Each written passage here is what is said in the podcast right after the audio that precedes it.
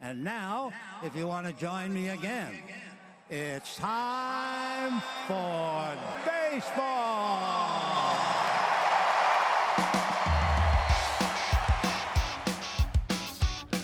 Driven deep to right field. There it goes. See ya. Top on down. Here comes a one-two pitch.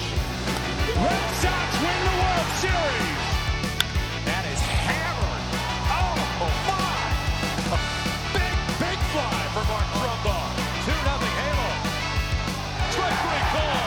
You can talk to the hand.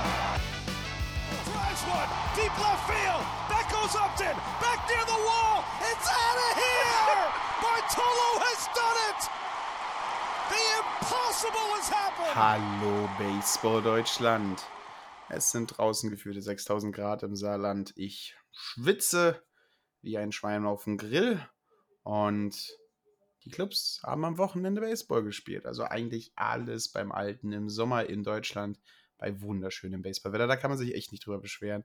Also die Sonne verwöhnt uns die letzten Tage, auch wenn Corona zu ein paar Problemen führt im Schedule unserer Baseball-Bundesliga-Finalen. Bin ich heute hier alleine nochmal, denn meine bessere Baseballhälfte, Klaus Kleber des Baseballs, der Bomber von Berlin, David Dickie Kanye, ist im verdienten Familienurlaub in den Staaten. Wenn ihr uns auf Instagram folgt, könnt ihr uns auch anschauen, wie er im Yankee Stadium gesessen hat und äh, scheinbar gutes Essen und gutes Yankee-Bier getrunken hat. Und da ist er noch lebend rausgekommen als Red Sox-Fan, denn ein paar Tage später hat er uns eine kleine Tour durch Fenway mitgenommen. Und als kleinen Sneak Peek in der Zukunft kann man euch einfach sagen, schaut mal am Freitag rein, denn da wird er live vom Piratenschiff, vom PFC, äh, PNC Arena, die Pirates sich anschauen gehen. Und ich muss ihm noch schreiben, was für ein, was für ein Souvenir ich haben will. Denn Fans des Podcasts wissen ja, mein Herz schlägt neben den Boston Red Sox für die Pittsburgh Pirates. Eine Mannschaft, wo man als Erfolgsfan dabei ist und die andere, mit der man schön leiden kann. Die Pirates, ja, ein Sorgenkind meiner selbst. Also, wenn es eine andere Mannschaft wäre, ich sage, bring mir unbedingt dein Brian Reynolds-Shirt mit. Aber ähm, er spielt guten Baseball, was normalerweise bedeutet, dass die Pirates ihn sofort verkaufen wollen, sobald die Saison vorbei ist. Aber darüber sind wir gar nicht hier. Wir wollen heute gar nicht über die Pirates reden und äh, wen sie unnötig verkaufen und wen sie halten und was auch immer aus dieser Franchise wird. Wir sind hier wegen deutschen Baseball, denn David ist in den Staaten und redet über die Staaten. Und ich bin zu Hause und bringe euch wahrscheinlich die spannendste Zeit für den deutschen Baseball mit, nämlich die Playdowns und Playoffs. Die reguläre Saison ist vorbei. Wir kennen den Nord- und den Südmeister sozusagen. Und jetzt treffen sich die ganzen Mannschaften in ihren jeweiligen Stadien und nur rambolen halt mal richtig schön aus, wer das beste Team in ganz Deutschland ist. Aber bevor wir jetzt wirklich zur Creme de la Creme des deutschen Baseballs kommen, gehen wir zu den Mannschaften, die anderweitig am Bangen sind. Denn da sind viele, viele, viele, viele Mannschaften, die in den Playdowns stecken. Und er ist nicht da, um, um seine Jungs zu beschützen. Er ist nicht da, um ihnen richtig Feuer zu machen. Deswegen fange ich doch mal einfach an mit den ersten Wasservögeln des heutigen Tages gegen die Wanderer. Die Berlin Flamingos sind auf die Dortmund Wanderers getroffen im Ballpark der Dortmund Wanderers.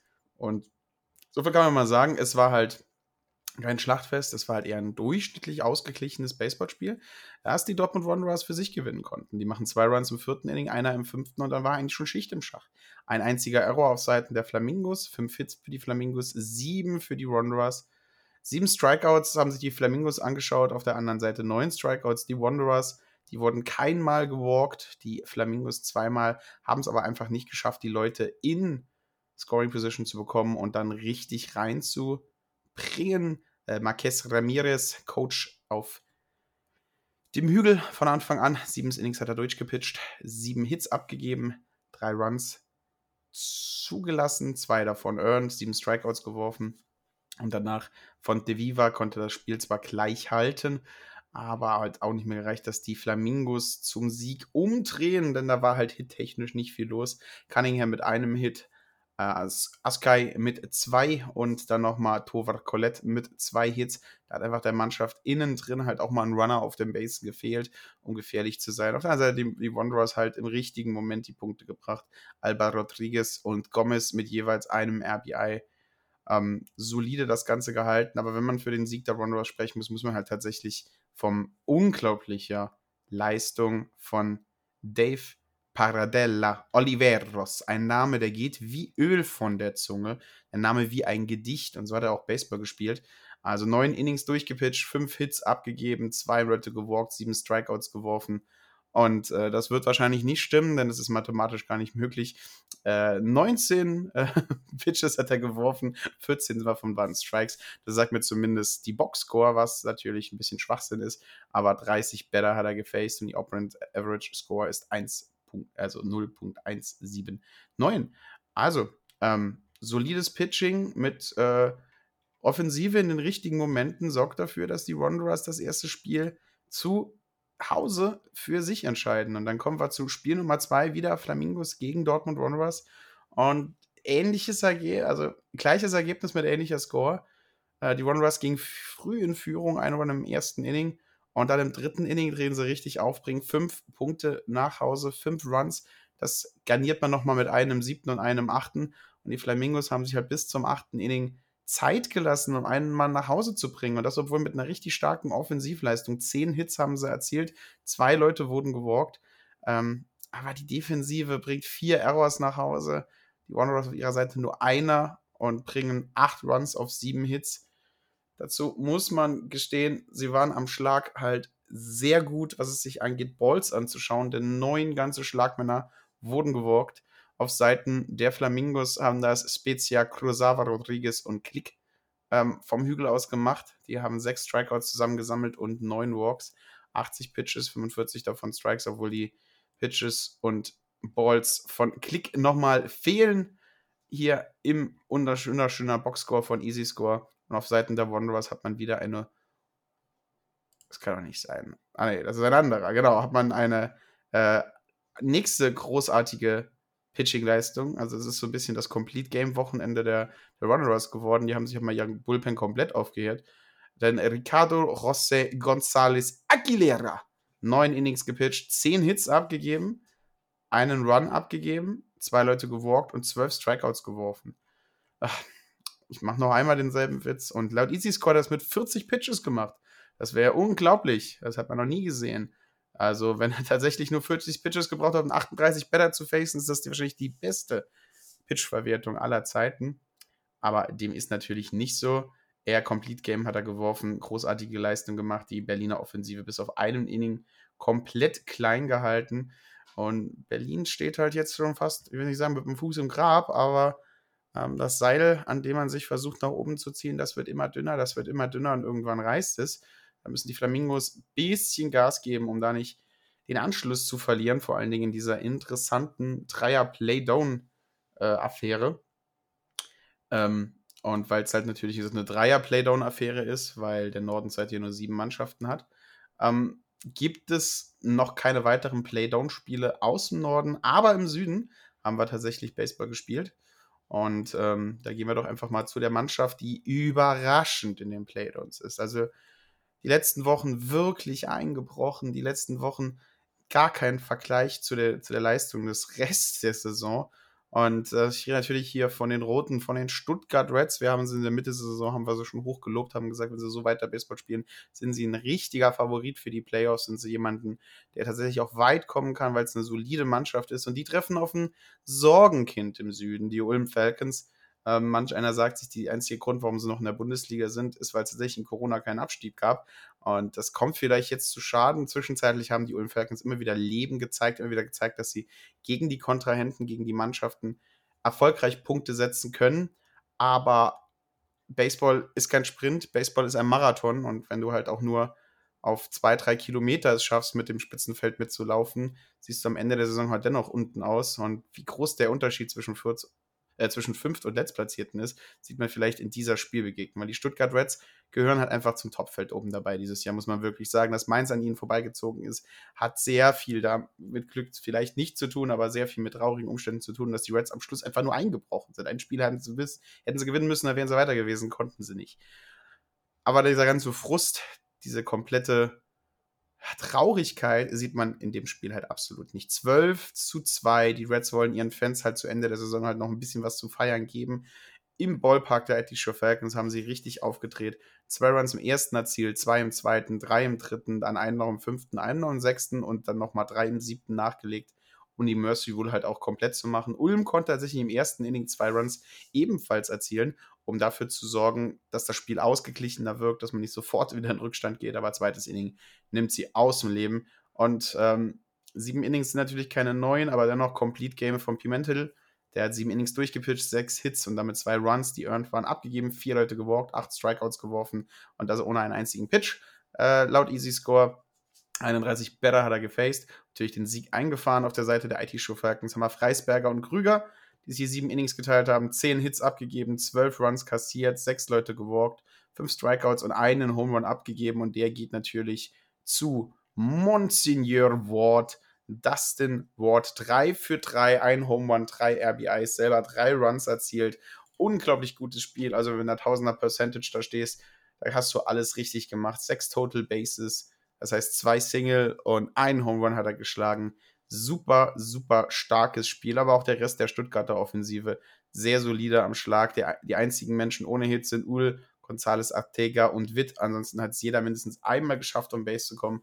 Köhler, der Third Baseman, hat es auch wieder geschafft, drei Hits abzuliefern. Total Bases von sieben, drei RBIs nach Hause gebracht. Ähm, Moritz Köhler damit zweitplatzierter im Ganzen, aber einfach Dustin Ward, 3 für 3, ein Home Run, 3 RBIs. Mega solides Spiel. Dazu das großartige Pitching vom, Pitching von Pimentel sorgt dafür, dass man sagt, wir sind Stuttgart, wir steigen nicht ab, dass wir hier sind, ist ein Versehen. Und Spiel 2 keine Mercy Rule, aber ansonsten halt auch wieder ein sehr dominantes Stuttgart. Vier Runs im ersten Inning, einer im zweiten, einer im vierten und zwei im neunten zum 8 zu 0 entstand. Einen Error haben die Ulmer erzielt und zwei ganze Hits konnte man sozusagen erreichen auf ähm, Hassani, der ein Complete Game geworfen hat. Austin Hassani, neun Innings gepitcht, zwei Hits abgegeben, zehn Strikeouts geworfen Ulm hier einfach chancenlos. Erich, Ramon Aramayo und Flüge konnten halt einfach nicht die, die Ulmer klein halten, ach, die Ulmer, die Stuttgarter klein halten. Und so marschieren die Jungs zum zweiten Sieg durch und sichern sich damit mal einen sehr guten Standbein, um sagen zu können, wir spielen keine Playdowns mehr, wir möchten nicht absteigen. Das hier hätte unsere Saison sein können, ist es nicht geworden. Und ihr armen Ulmer, ihr müsst jetzt leider unseren ganzen Zorn schlucken. Und so sieht es halt aus. Auf der einen Seite Stuttgart mit einem sehr soliden Start äh, in das Ganze. Und auf der anderen Seite Ulm komplett demoliert und sieht richtig schlecht aus. Und dann gehen wir doch zu den anderen Sorgenkindern. Und da ist halt jemand dabei, da könnten sich die Baseball-Geschichtsschreiber könnten ein bisschen ins Wanken geraten. Ähm, denn es geht um die Mannheim Tornados, Baseball-Urgestein, erste Bundesliga-Urgestein, eine Mannschaft, mit der man halt einfach tatsächlich großartigen deutschen Baseball verbindet. Und vielleicht sollte man an, vielleicht war es halt klug, nicht eine ewige Uhr ins Stadion zu setzen, denn die wird mich bedächtlich ticken dieses Jahr. Die Tornados kein gutes Jahr erreicht, kein gutes Jahr gesehen. Ich schaue mal ganz kurz auf die Tabelle nochmal drauf. Ähm, die Mannheimer ganze sechs Spiele nur gewinnen können, 21 Niederlagen und gleich im direkten Duell mit Tübingen, die ähnliche Statistik haben, sechs Siege und 22 Niederlagen. Also hier hat man sich auf ein Duell auf Augenhöhe getroffen. Und wenn man Mannheim Tornados-Fan war, war das erste Spiel vielleicht so ein bisschen ein goldener Schein, der einem sagt, okay, ich muss vielleicht doch keine Angst haben um meine Mannschaft. Die Tornados gehen früh in Führung, im ersten Inning einen können im dritten mit vier Stück drauflegen um äh, nochmal im vierten einen dazuzusetzen. Im sechsten legen sie noch einen drauf für ihre sieben Punkte.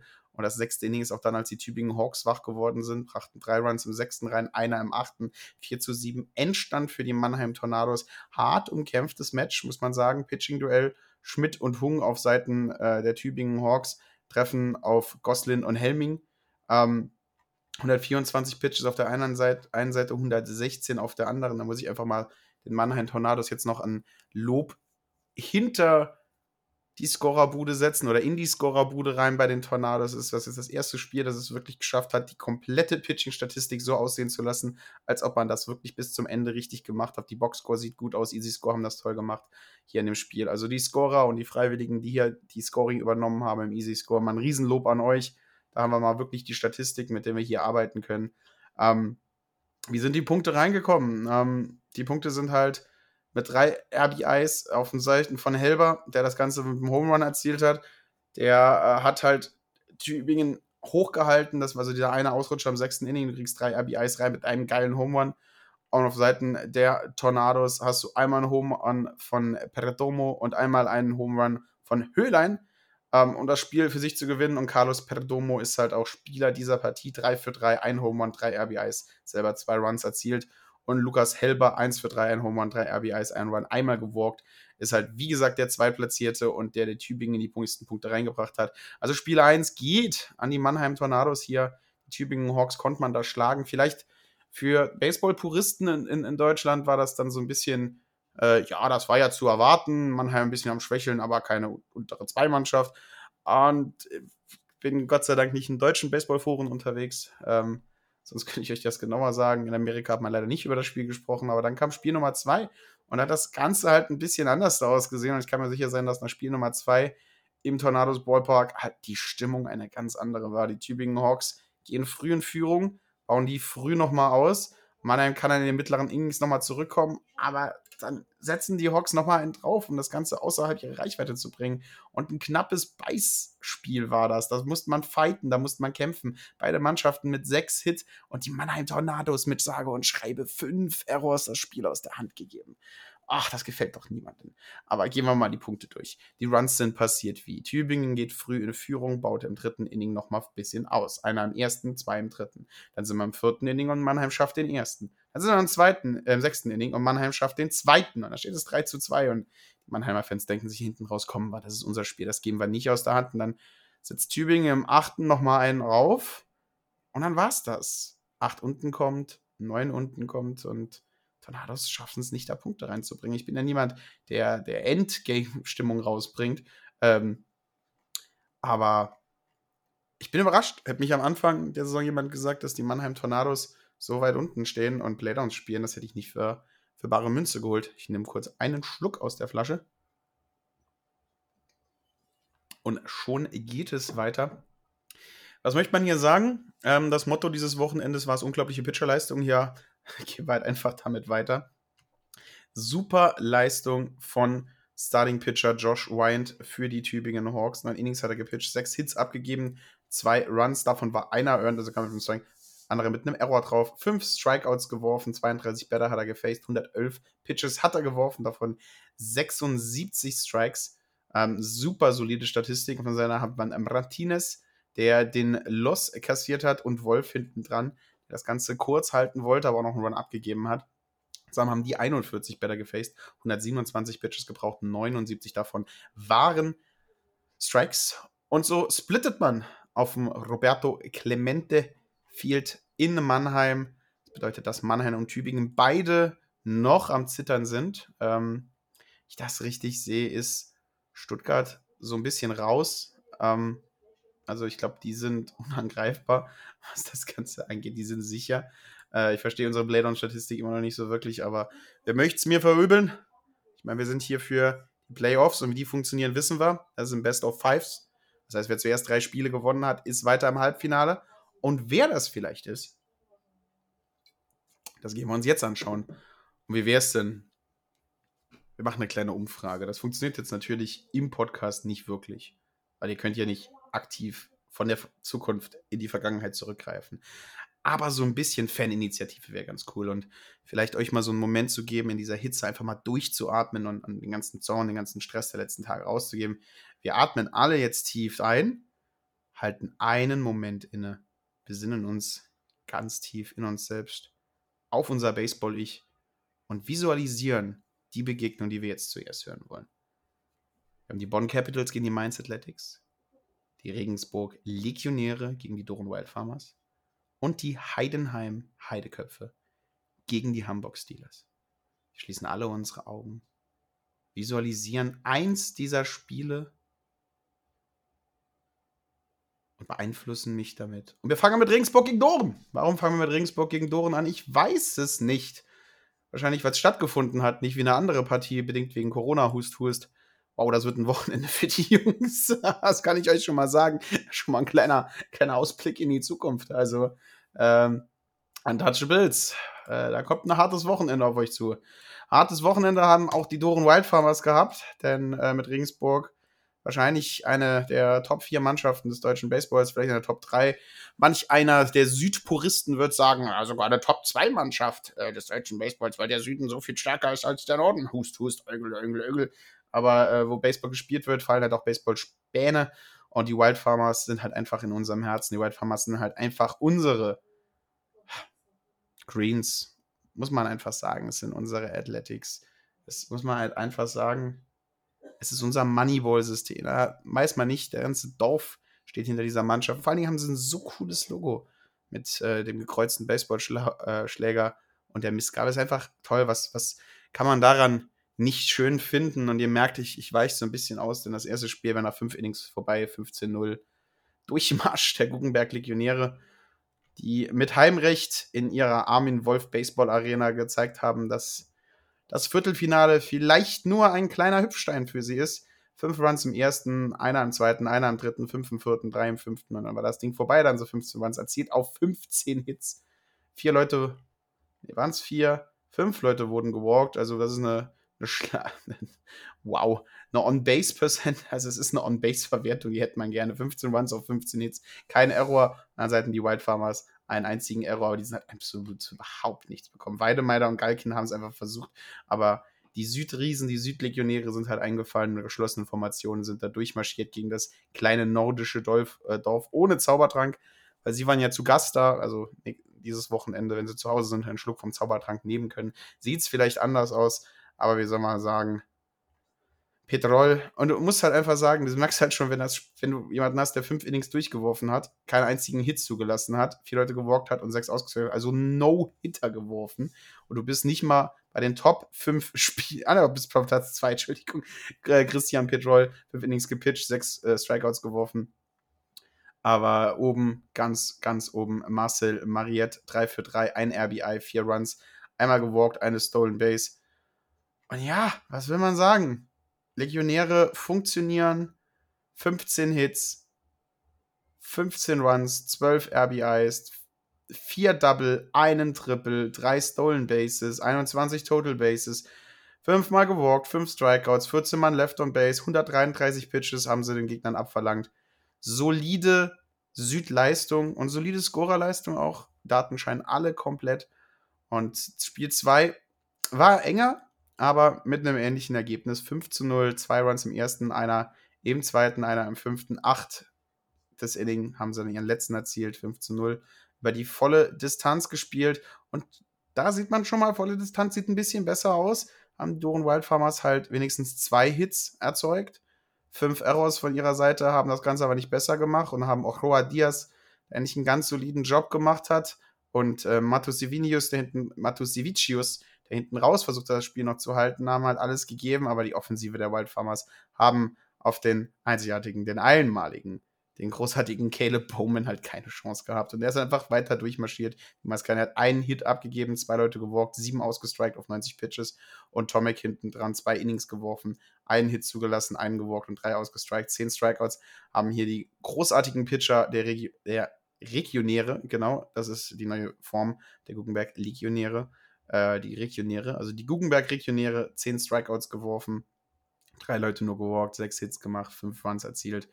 Also da haben sie einen dicken Stempel aufgedrückt und die Wildfarmers haben jetzt nächstes Wochenende zu Hause einen ganz, ganz großen Batzen vor sich. Äh, da müssen Punkte her. Da müssen Siege her. Ansonsten ist der Traum, deutscher Meister zu werden, schnell ausgeträumt im kleinen verschlafenen Doren.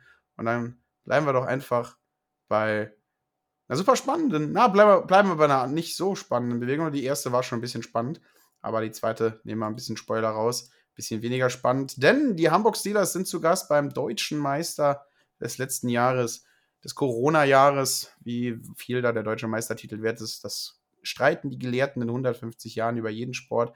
Ist mir jetzt aber zu warm, um mich da reinzuarbeiten, reinzufuchsen und, und Meinungen rauszuhauen, denn während ich hier rede, dünste ich immer mehr aus und gefühlte 6000 Grad um mich rum sind. Ich glaube, die Spinne, die oben rechts in ihrem Netz sitzt und die bösen Stechmücken fängt, sogar die hat zu heiß und hängt Streikschilder raus und verlangt, dass ich einen kalten Eistee bringe. Aber genug davon. Der Norden meiner Hamburg Steelers, meine liebste Nordmannschaft, trifft auf die Heidenheim Heideköpfe. Weite Anreise, also vom, vom oben der Republik immer nach ganz, ganz, ganz unten. Ähm, und das Spiel, Spiel 1 war tatsächlich ein Schlachtfest auf gleichem Niveau. Denn äh, 10 zu 13 geht das aus. Und es war halt hinten raus noch super spannend, weil die Mannschaft hat sich Schlag auf Schlag die Punkte hin und her gehauen. Zwei im ersten Inning für beide, einer im ersten Inning für, äh, zweiten Inning für die Steelers, äh, drei für die Heideköpfe. Dann kommen die Steelers im vierten Inning nochmal ein bisschen zurück, aber die Heideköpfe erhöhen mit zwei. Fünftes Inning erzielt jeder drei Runs. Sechsten Inning erzielen die Steelers nochmal drei Runs. Und dann steht es 10 zu 10, während man durchs siebte Inning durchgeht und nichts passiert. Da gehen wir ins achte Inning, die Steelers kriegen keinen Run rein. Und dann kommen wir acht unten und dann bringen die Heideköpfe halt nochmal ihre gefährliche Schlagkombination durch. Ich meine, immer noch, äh, du hast Gary Owens, du hast Sean Larry, du bist du halt in jedem Moment, wenn einer von beiden einen Schläger in die Hand bekommt, bist du halt einen guten Schwung davon entfernt, einen Run reinzubekommen. Und so sieht es halt auch im achten Inning aus. Da haben die Heideköpfe halt richtig, richtig viel Gas gegeben. Obwohl der großartige Gary Michael Owens äh, ein Single gehauen hat, dann äh, Mitch Frank mit einem Single, Michael Owens zu Second. Dann wird äh, Double Steal gemacht, der kann nicht nur hauen, er kann auch stealen wie der letzte. Dann wird äh, Sean Larry intentional gewalkt, dann hat man die Bases voll. Und dann äh, Yannick Walter Flyout auf dem 2-2-Account, also ein aus, Bases loaded. Und dann wird Maurice Montgomery gewalkt. Michael Owens Girl, alle anderen gehen ein bisschen weiter hinten weiter. Dann kommt Simon Liedke mit einem Single, auf den kommen Mitch Frankie und Sean Larry nach Hause.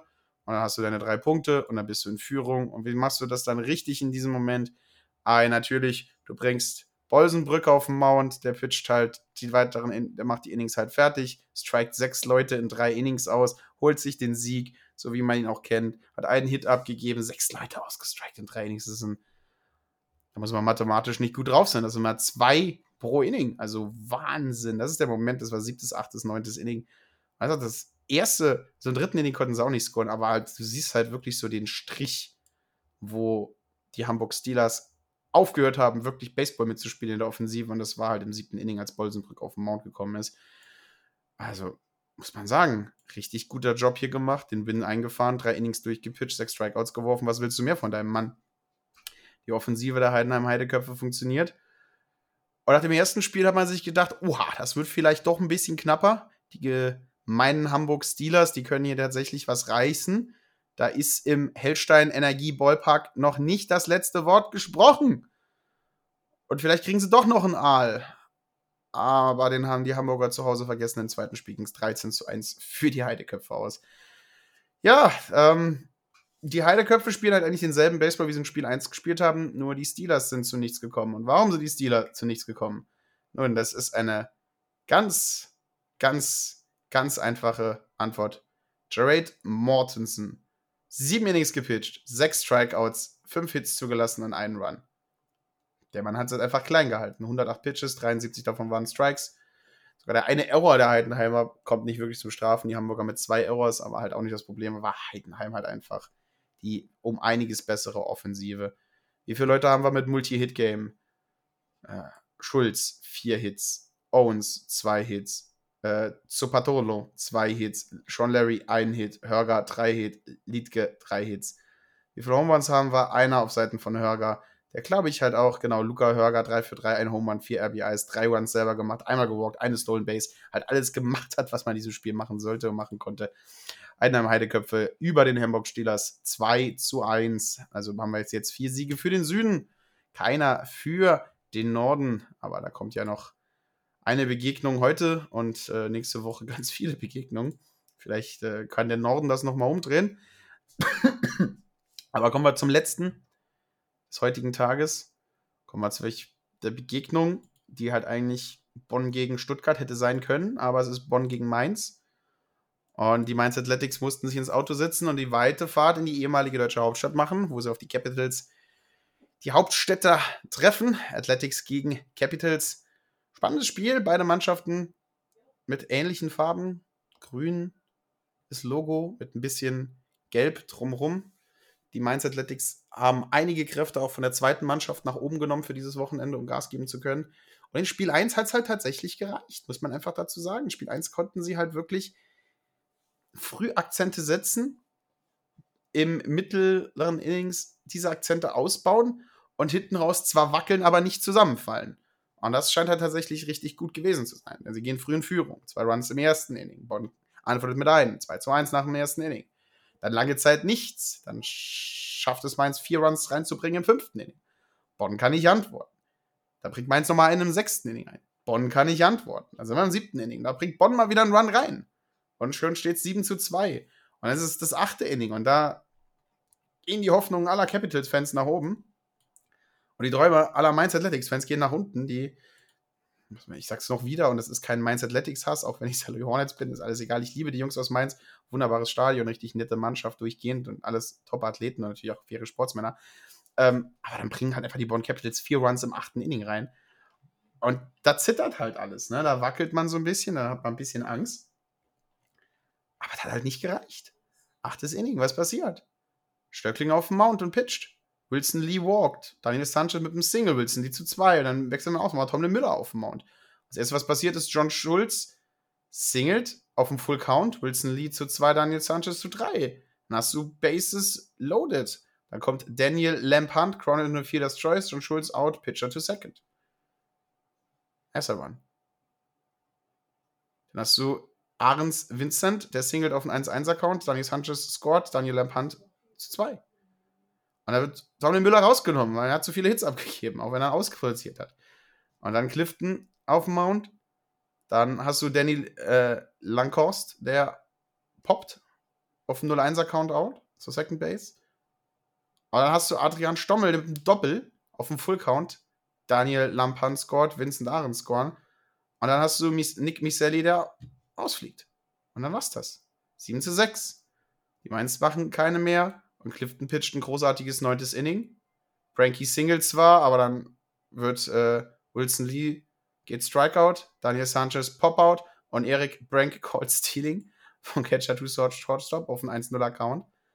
Also hat man so viel versucht, hat man hinten raus versucht, den Tying Running Scoring Position zu bringen, ist dann gescheitert, weil, und das muss man halt einfach mal sagen, der gute Herr Bolt, Maximilian Bolt hinter der der der Platte nicht nur Bälle aus dem Stadion raushaut, wie hier wieder beweist hat, sondern einfach mal Spieler beim Stealing wegballert.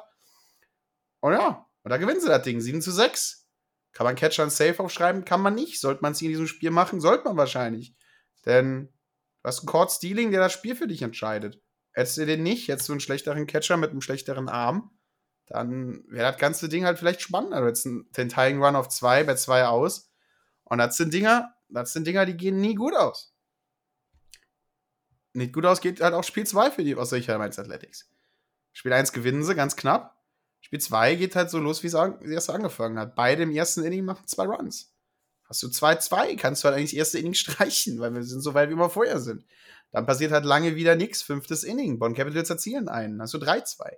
Passiert lange nochmal nichts. Siebtes Inning. Bonn Capitals erzielen einen. Hast du 4-2. Dann passiert lange nochmal nichts, dann ist das Spiel vorbei. Fünf Hits auf Seiten von Mainz, neun Hits auf Seiten der Bonn Capitals. 2 zu 4 Endstand. Bonn Capitals gleichen das Spiel aus. Wie macht man das? Ganz einfach. Du hast einen Freak of Nature mit äh, Zachary Dodson auf dem Mount, der sechs Innings durchpitcht, 112 Pitches braucht, sieben Strikeouts wirft, einen Home Run abgibt, ansonsten solide ist. Und dann hast du Neverauskas, der sowieso der absolute Freak in diesem Sport ist. Also, wir haben uns ja gefragt, was passiert, wenn Neverauskas auf den Süden trifft. Wenn er pitcht 1,1 Innings, macht einen Strikeout und wirkt zwei Leute, aber ansonsten passiert nicht viel. Und da kommt Schmitz hinten raus. Und was Schmitz da gemacht hat, naja, der hat sich äh, die Wochen genutzt und aus dem Lehrbuch von der Rauskas alles abgeschrieben. Und der hat ihm halt vor allen Dingen einen Tipp gegeben. Er hat gesagt, Junge, du hast drei Better, die du facen kannst. Du hast drei Better, die du ausstriken kannst. Und strike die doch einfach aus. Und Schmitz hat gesagt, ja, mach ich so elf Pitches geworfen, neun davon Strikes, drei Better mit Strikeout hingesetzt. Und so gewinnt man das Spiel. So holt man sich sein Safe, Postseason Safe, verschmitzt an der Stelle. Solide gemacht. Wen hat er, Wen hat er ausgeworfen? Peter Johansen, Struckout Swing auf dem 2-2-Count. Gianni Frolik, Struckout Swing auf dem 0-2-Count. Und Kyle Sullivan, Struckout Swing auf dem 0-2-Count. Jetzt bei Johansen die beiden Pitches nicht irgendwo hingeworfen, wäre das Immaculate Inning safe geworden. Hätte man das schon mal gesehen in Deutschland? Bestimmt. Aber Baseball-Statistik weiß das besser als ich. Und so endet das ganze Ding. Erster Sieg für den Norden in den Playoffs. Also werden halt wieder Südfanatiker sagen, dass der Süden halt um einiges stärker ist. Aber wir haben ja nicht alles gesehen. Da fehlt ja noch eine ganze Partei. Was ist da passiert? Naja. Da haben halt Untouchables haben Corona bekommen. Und hoffen wir, dass die Spieler dann schnell gesund werden, dass wir die Spiele nachholen können, dass wir das halt erledigen können. Aber was wir nicht wollen, ist jetzt, äh, dass die Untouchables zweiten Spieltag auch nicht antreten können und dann von, von der Baseball-Bundesliga jemand kommen muss und DBV sich entscheiden muss, was du dann machst. Dann egal, was du machst, du machst eine schlechte Entscheidung. Entweder hast du dann eine Mannschaft, die nicht spielt, also die nicht auf demselben Level spielen kann, weil halt alle Leute, die Kontakt mit jemandem hatten, der Corona hatte, nicht spielen können oder Krankste nicht spielen können und dann ist, bist du am Arsch. Oder du bist der DBV und sagst, gut, dann hat halt die andere Mannschaft gewonnen. Dann bist du erst recht der Arsch. Die DBV steht jetzt hier echt vor einem Problem und wir hoffen halt einfach mal, dass alles gut sind. Wir sind jetzt Dienstag. Ich kann nicht in die Zukunft gucken. Wir hoffen mal, dass die Spieler alle gesund sind, dass wir alle weitermachen können. Und das hoffen wir halt einfach. Weil was fehlt denn noch? Paderborn gegen H fehlt. Und Paderborn gegen H wird halt dann jetzt glatt gespielt. Und wir haben halt drei Spiele am Wochenende. Wenn sich das nicht entscheidet, dann müssen wir die dann noch auch holen. Aber mein Gott, da muss halt viel Auto fahren. Die Spiele samstags sind, glaube ich, in H, also in München. Und das Spiel sonntags ist in Paderborn. Das wird interessant.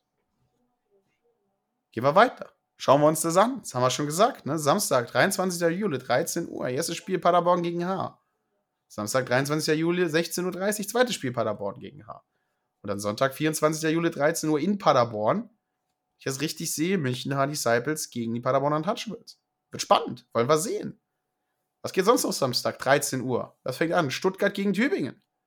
Macht Stuttgart den Sack komplett zu? Verlieren sie gar kein Spiel mehr? Machen sie ihre, ihre We Stay in the First Division Series, um, um laut zu machen, dass sie eigentlich den vierten Platz haben wollten, aber selber verspielt haben, muss man einfach sagen. Das ist kein anderer schuld. Das sind sie selber schuld. Stuttgart, Tübingen. 13 Uhr das erste Spiel, 16.30 Uhr zweites Spiel. Sonntags passiert da nichts mehr. Samstag, 14 Uhr. Mainz gegen Bonn. Da steht es 1-1 in der Series. Das ist verdammt nochmal spannend. Wenn ich in Bonn wäre, würde ich sofort da hingehen. Du, nein, oh, falsch. In Mainz. Ist sogar um die Ecke. Samstag feiert mein Vater Geburtstag. Schaffe ich leider nicht zeitlich. Würde ich gerne hinfahren. Vielleicht kommt Mainz ja weiter. Ich kann mir das angucken. Gehe nächste Woche drauf. Weil da bin ich auf dem Festival danach. Oder spielen wir auch, oder? Nee, das ist spielfreies Bonn komplett tatsächlich. Das ist interessant. Könnten wir nach Mainz fahren. Schauen wir mal, ob wir es schaffen. Nee, dann ist nichts in Mainz. Dann sind sie in Bonn, wenn das noch weitergeht seht ihr schon nicht. Es ist viel zu heiß. Mir fehlt mein David, der mich äh, davon abhält, dummen Schwachsinn zu erzählen. Aber egal. Mainz gegen Bonn geht weiter Samstag 14 Uhr, zweite Partie Sonntag 13 Uhr. Doren gegen Regensburg geht weiter Samstag 14 Uhr. Und falls Doren das umdrehen kann, zweite Partie Sonntag 13 Uhr. Hamburg gegen Heidenheim, selbes Spiel, geht los um 14 Uhr in Hamburg. Und die Heidenheimer hoffen halt drauf, dass sie sonntags einen schönen Sightseeing-Tour-Tag machen können, das Hamburger Dungeon sich angucken gehen, das Hardrock-Café, ins Miniatur-Wunderland, in den Bus steigen und wieder zurückfahren. Und die Hamburger hoffen halt einfach, dass ihr Tourismus nicht so viel Geld bekommt und dass Heidenheimer gezwungen werden, Spiel 2 um 13 Uhr sonntags spielen zu müssen. Das hoffen sie. Das müssen sie halt einfach erarbeiten. Der Norden muss halt jetzt einfach in die Hände spucken und muss sagen, wir sind Baseball Deutschland und wir können hier, wir können hier jeden schlagen. Stuttgart, Tübingen haben wir schon. Sonntag, was will Sonntag sonst noch? Köln gegen Dortmund haben wir. Das sind die anderen. Ne? Das sind die Playdowns im, im Norden. Äh, das heißt, Berlin hat, hat, hat, spielfreies Wochenende. Dortmund gegen Köln. Köln Playdowns noch gar nicht gespielt. Dortmund überraschend für manche vielleicht, überraschend wahrscheinlich für David, die Berliner gesweept. Die stehen jetzt gut da. Köln steht auch gut da. Ansonsten haben wir die Partien jetzt durch. Haben die Partien durch. Das wird spannend. Das wird richtig spannend. Und wenn es überall 2-2 steht, dann spielen wir Sonntag halt Mainz gegen Bonn, Doren gegen Regensburg, Hamburg gegen Heidenheim weiter. 16.30 Uhr. Dieses Wochenende entscheidet sich. Wenn wir es nächste Woche hier hören, ist David, glaube ich, immer noch in den Staaten. Ich das richtig im Kopf habe. Habt ihr noch einmal mit einer Spur Sarkasmus-Podcast mit mir hoffentlich bei 10 Grad wärmer weniger, weil ich bin am Aufla Auslaufen. Jetzt habe ich ja extra hier nicht die Aufnahme mit Video gemacht.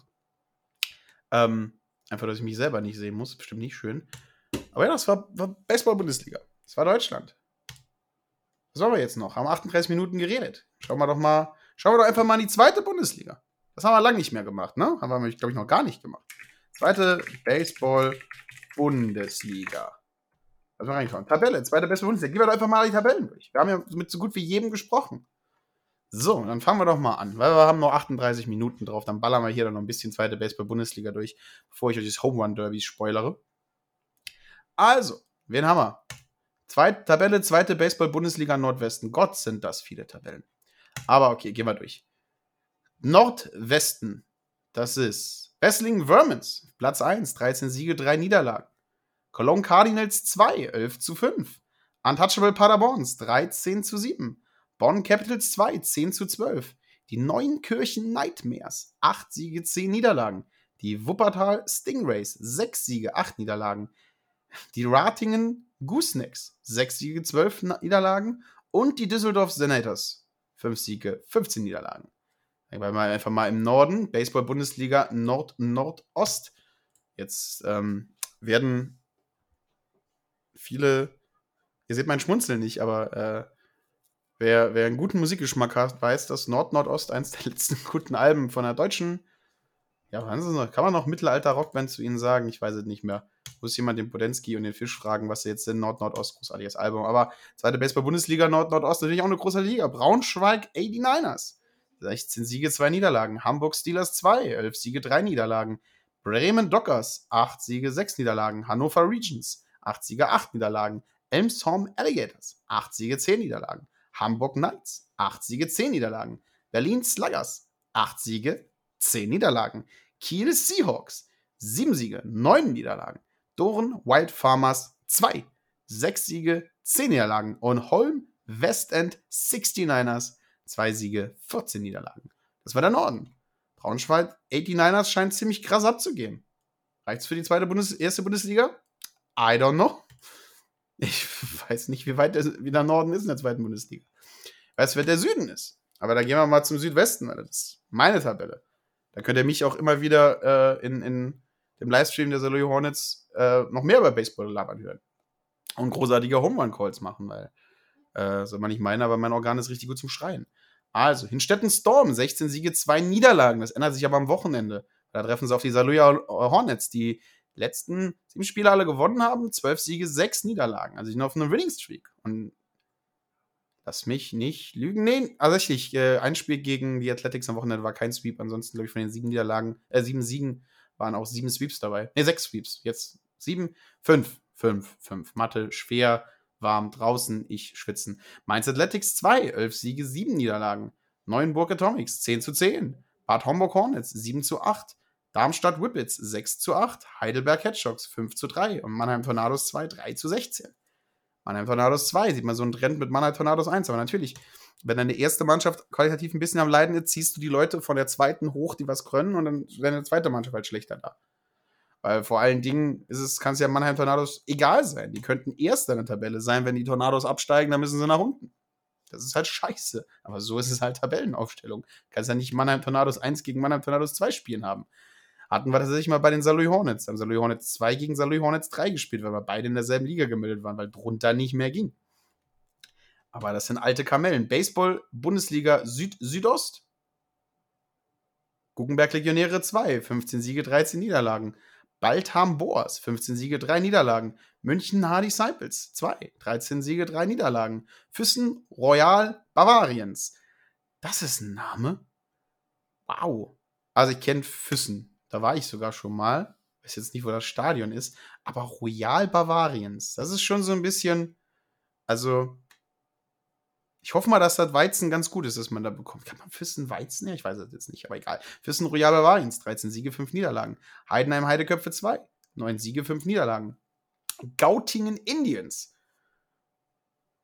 Vielleicht nächstes Jahr Gautingen Guardians, wissen wir nicht. 12 Siege, 10 Niederlagen.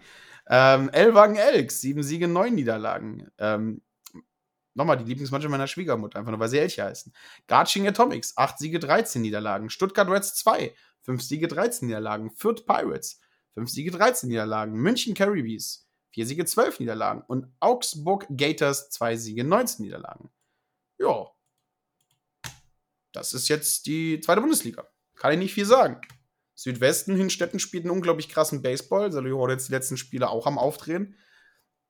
Ähm, was letztes Wochen aber vor allen Dingen daran liegt, dass die Mainz Athletics halt jeder, der gut Baseball spielen kann, äh, in die erste Mannschaft hochgerufen hat. Ähm, zieht man an Hünstetten vorbei, wenn man sie das Wochenende schlägt? Nee, macht man nicht. Hünstetten steht ziemlich sicher auf dem ersten Platz, aber Saarlouis kann halt noch angreifen. Der Rest wird eng. Das sind, glaube ich, noch zwei Spieltage für Saarlouis. Für alle anderen ist das, da sind wir auf 18, da sind wir auf 18, da sind wir auf 18. Neuenburg hat 20 Spiele. Bad Homburg hat um einiges weniger. Darmstadt Rippitz hat um einiges weniger. Heidelberg hat 18 und Mannheim Donner 2 hat 19. Also da der Mitte fehlt ein bisschen was, aber tatsächlich angreifen können nur noch die Saarlouis Hornets. Ähm, dort steht da Hünstetten ziemlich sicher. Die restlichen Ligen kenne ich zu wenig, mich aus. Aber da haben wir 45 Minuten voll. Was habe ich noch gesagt, was mache ich noch? Ah ja, Home Run Derby. Das wollte ich noch spoilern, ne? Also für jeden, der, der jetzt äh, großartig sehen will, also sehen tut er es ja nicht, aber der, der in Ruhe das Home Run Derby sich anschauen will, muss jetzt den Podcast ausmachen. Weil äh, ich schaue mir jetzt an, wie das Ganze ausgegangen ist. MLB All-Star Gear, das ist cool. Ah, also das, das, das, das wird mir gerade das, so ein, so ein Hawaii-Hemd im LA-Design angezeigt. Richtig cool. So. Kriegt er, kriegt er das auch hin, mir irgendwo eine Tabelle zu liefern? Home Run Derby 2022. Ja, MLB.com, schaffst du mir da nicht nur einen Bericht zu geben, sondern schaffst du sowas wie eine. So, gehen wir doch mal hin. Number one Seed. Was? Kyle Schwaber mit 19 Home Runs eliminated?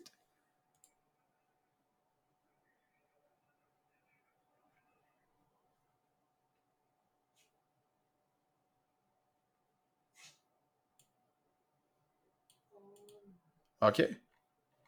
Ich, das ist ja mal Wahnsinn. Könnt ihr mir das nicht in einer, einer äh, ich gleich rausschneiden? Den muss ich nicht. Bleibt alles drin. 22 Wiki-Eintrag. Schaffst du das? Ja, Wikipedia. Schaffst du mir das wenigstens anzuzeigen? Jawohl. Danke, Wikipedia. Also, erstes Aufeinandertreffen. Erstplatzierte Kyle Schwaber von den Phillies gegen Albert Puchholz von St. Louis. Geht das Ganze aus? Naja, ich würde auf hätte mein Geld hier auf Kyle Schwaber gesetzt, weil Schwaber-Bombs, wenn ich in MLB die Show immer weiter vorne bringen. 19 zu 20 für Albert Pujols. Krasser Shit. 20 Home Runs, da muss man mal öffnen.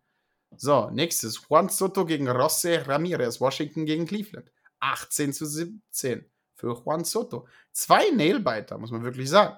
Dann Corey Seager von Texas gegen Julio Rodriguez. 24 zu 32. Das ist halt schon mal der erste, der so ein bisschen ausbricht. Ne? Also 32 Home die muss ja auch mal kloppen auf die Bälle. Und dann kommen glaube ich, eigentlichen Favoriten des ganzen Ding. Peter Alonso gegen Ronald Acuna Jr. 20 zu 19. Gutes Pferd spricht nur so hoch, wie es muss. Ne?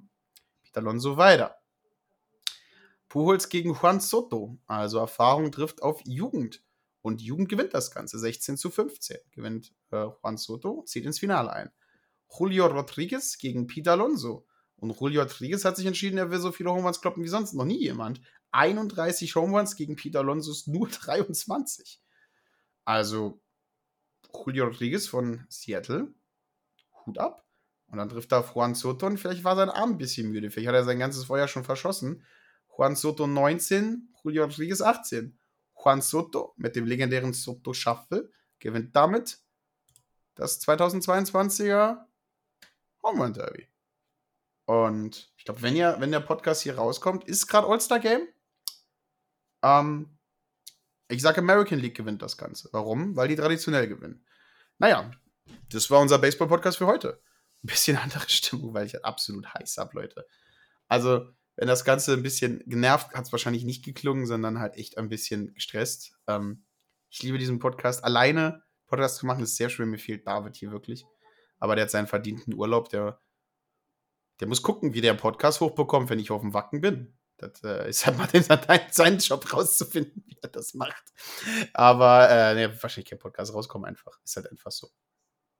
Das ist übernächste Woche. Dann bin ich auf dem Wacken und schreibe mir die Seele aus und bleib. Und die Woche drauf habe ich keine Stimme mehr, aber das werdet ihr dann hören. Ähm, aber ja, das war Ball Bearded Baseball. Ich bin Martin de Beard Selzer. Wenn ihr Zeit und Lust habt, dann lässt ein Herzchen in unserem Instagram da und sagt David, dass er seinen Urlaub genießen soll, weil ich hoffe, das macht er. Ansonsten würde ich nochmal sagen, genießt das Wetter, aber wenn ihr, ähm, so wie ich, äh, sehr bleich seid, ohne Haare auf dem Kopf, dann meidet die Sonne ein bisschen, trinkt viel Wasser, nicht nur Bier. Es war jetzt 48 Minuten der Podcast, ein bisschen länger als ich gedacht habe. Also wenn ihr wirklich im Garten gelegt habt, euren Würstchen zugeguckt habt, sind die jetzt schwarz. Oder ihr wart klug genug, sie vom Grill runterzuholen oder euren Tofu oder was auch immer ihr gerne grillt. Wenn ihr im Dutch Ofen was macht, dann ist es sehr wahrscheinlich noch nicht fertig. Dann drückt ihr jetzt einfach auf Stopp und startet den ganzen Podcast nochmal oder zweimal. Dann habt ihr die Zeit auch für leckeres Essen aus dem Dutch Ofen fertig. Aber wo war ich denn, bevor ich ausgeschweißt bin? Natürlich, genau. Ausgeschweißt. Ha. Ich bin Martin de Beardselzer.